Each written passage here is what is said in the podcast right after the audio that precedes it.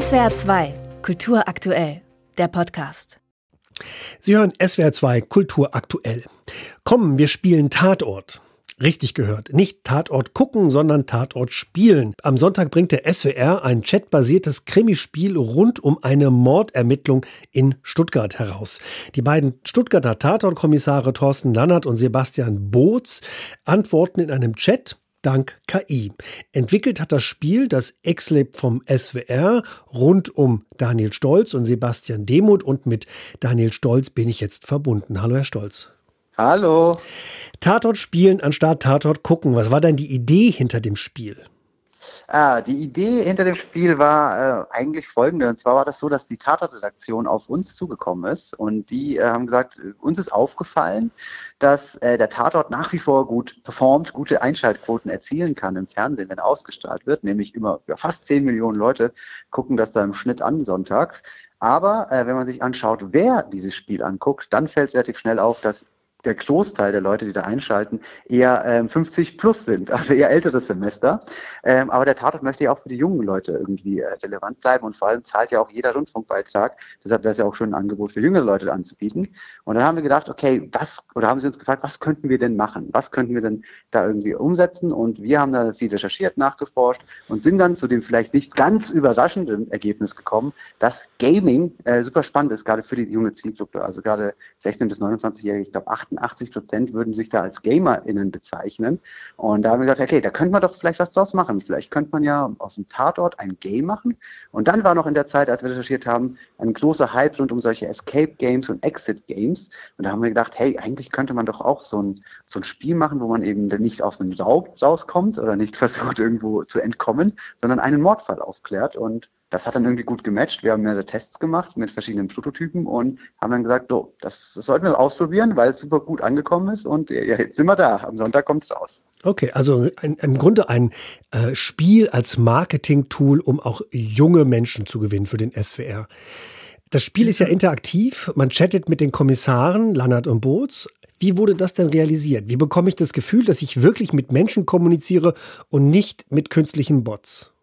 Ja, äh, dafür braucht man gute Partner, die wir zum Glück auch gefunden haben. Also wir selber haben das nicht alles programmiert. Wir haben da mit einem, äh, mit einem Startup aus, aus Karlsruhe zusammengearbeitet und ähm, die hatten sich tatsächlich auf die Fahne geschrieben, dass sie ein Produkt entwickeln möchten oder einen Chatbot entwickeln möchten, der genauso reagiert, wie ein Mensch auch reagieren würde. Also wirklich so einen menschlichen Dialog erstellt. Darüber hat auch der Gründer der Firma, die heißt FreeSpeak, auch promoviert und das hat dann irgendwie super gut gematcht. Über verschiedene Umwege haben wir die getroffen und haben dann gesagt, hey, sollten wir es mal ausprobieren? Haben die dann unsere Idee vorgestellt, gepitcht, haben denen gesagt, pass mal auf, Jungs, ihr habt eigentlich ein Produkt, das ihr benutzt für Online-Umfragen, dass die eben qualitativer sind und nicht einfach nur so irgendwelche Listen, die ich ausfülle, sondern dass auch nach, nach dem Warum gefragt wird. Wir wissen, das ist eigentlich etwas ganz anderes, aber im Prinzip brauchen wir genau auch sowas. Also wir brauchen auch jemanden, der ähm, auf eine gewisse Antwort wartet. Wenn diese Antwort kommt, dann eben richtig reagiert. Und haben sie gefragt, hättet ihr Bock, das mal auszuprobieren, das in einem Game zu machen, also für einen Tatort. Und dann waren die, glaube ich, Feuer und Flamme, haben dann irgendwie übers Wochenende gecodet und entwickelt. Und dann hatten sie so eine ganz allererste Version, wo man wirklich interaktiv mit diesem Bot schreiben kann. Mhm. Und äh, das funktioniert so, dass man also immer wenn ich da jetzt was eintippe in den Bot, zum Beispiel äh, die erste Frage ist, fällt dir irgendwas an dem Tatort auf? Da schickt dann Thorsten Lannert ein paar Fotos. Und wenn ich dann sage, ja, mir fällt zum Beispiel auf, dass da ähm, äh, irgendwas liegt, dann kann man den, diesen Bot so trainieren, dass man sagt, wenn jemand diesen Satz schreibt oder so ähnlich, dann kann man Synonyme einpflegen, dann gibt bitte diese Antwort raus. Also das haben wir dann alles händisch hinterher gemacht praktisch. Und so diese ganzen verschiedenen Antworten, die wir über Monate von Testing und, äh, und Ausprobieren gesammelt haben, haben wir dann mit richtigen Antworten verknüpft. Und so wirkt das dann, weil er halt immer die passende Antwort gibt, als ob das echt ein Mensch ist, mit dem ich da interagiere und man hoffentlich, wenn es gut läuft, gar nicht merkt, dass ich da mit einem Chatbot im Austausch bin. Mhm. Und wie funktioniert das Spiel? Ist das Spiel also bezieht sich das auf eine Tatortfolge? Also ist das praktisch angelehnt an eine Folge und verändert sich? Oder wie muss ich mir das vorstellen, dass das Spiel auch ausgeht? Also wir haben einen ganz, ganz starken Sendungsbezug zu dem Tatort, der jetzt am Sonntag ausgestrahlt wird. Der heißt Nach der Kommissare. Ähm, und da gibt es Charaktere und auch einen sehr, sehr wichtigen zentralen Ort, der ebenfalls in unserem Spiel stattfindet. Also es ist sozusagen ein Spin-off. Trotzdem muss man weder den Film unbedingt gesehen haben, um das Spiel spielen zu können, noch umgekehrt. Also muss auch nicht das Spiel spielen, um den Tatort am Sonntag genießen zu können.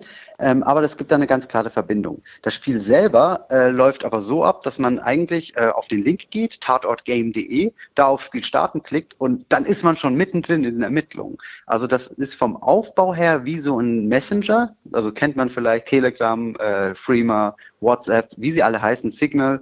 Ähm, so ähnlich sieht das auch aus. Und die erste Nachricht, die man bekommt, ist von Thorsten Lannert, einem der Stuttgarter Kommissare. Und der schreibt einem dann, äh, oder schickt einem eine Sprachnachricht und sagt, hey, wir sind momentan ein bisschen unterbesetzt, wir könnten deine Hilfe gebrauchen, äh, schaut dir doch mal den Tatort an. Und dann schickt dieser Bot ähm, uns eben auch Bilder. Und das ist halt wirklich wie, wenn mir jemand in WhatsApp Fotos schicken würde kriege ich die dann angezeigt, kann mir die angucken, kann da ranzoomen, rauszoomen und dann einfach selber antworten mit meinen eigenen Worten. Man hat dann unten so ein Textfeld, wirklich auch wieder wie bei einem gängigen Messenger und schreibt dann seine eigene Antwort rein und der Bot ist dann so gut trainiert, dass er versteht, was du ihm sagen willst und gibt dir dann die passende Antwort dazu.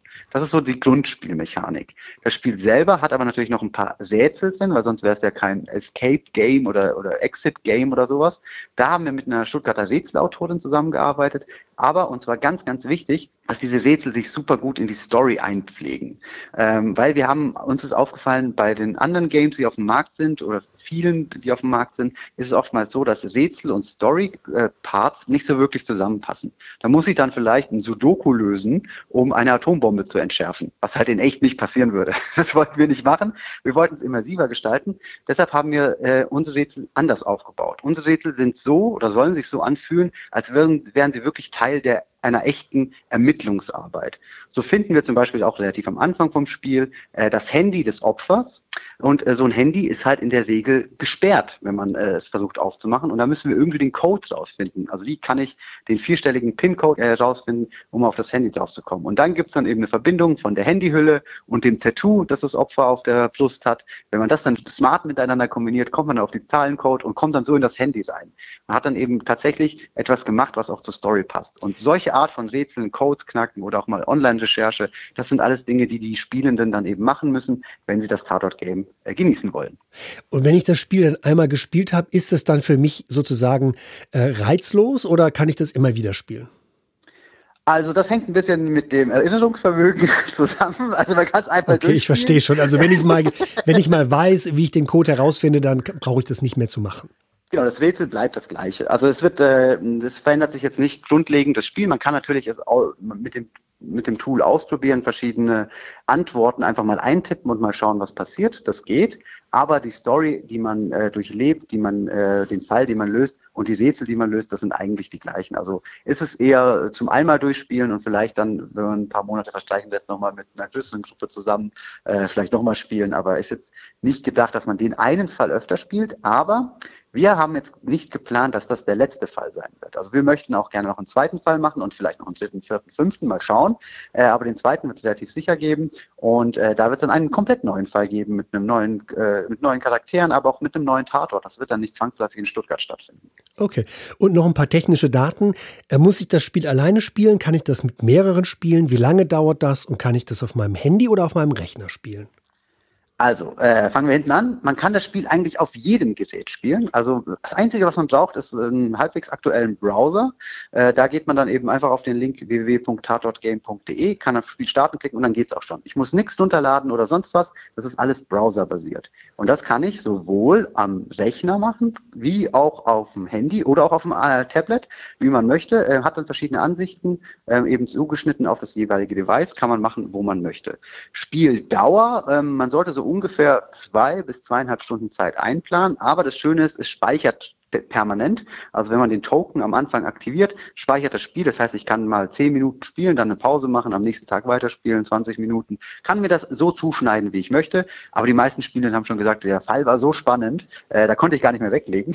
Also spielen wir vielleicht in einem Rutsch durch. Und äh, ja, zur Frage Singleplayer oder Multiplayer, da würde ich sagen, ähm, eigentlich wie es passt. Also es, man gibt zwar nur in ein Gerät ein die Antwort. Es gibt keinen dedizierten Multiplayer, wo man jetzt irgendwie Spieler A bekommt Informationen, die Spieler B nicht hat und so weiter, kennt man vielleicht. Das ist nicht der Fall. Aber ich glaube, am meisten Spaß macht das Spiel, wenn man ähm, entweder alleine oder zusammen vor dem Gerät sitzt und einfach miteinander rätselt und dann halt eine Person da eintippt, was äh, gemeinsam entschieden wurde. Und das kann man ja heutzutage vielleicht mit einer gemeinsamen Videokonferenz oder tatsächlich zusammen auf dem Sofa ähm, oder vorm Computer machen, aber alleine auch absolut spielbar.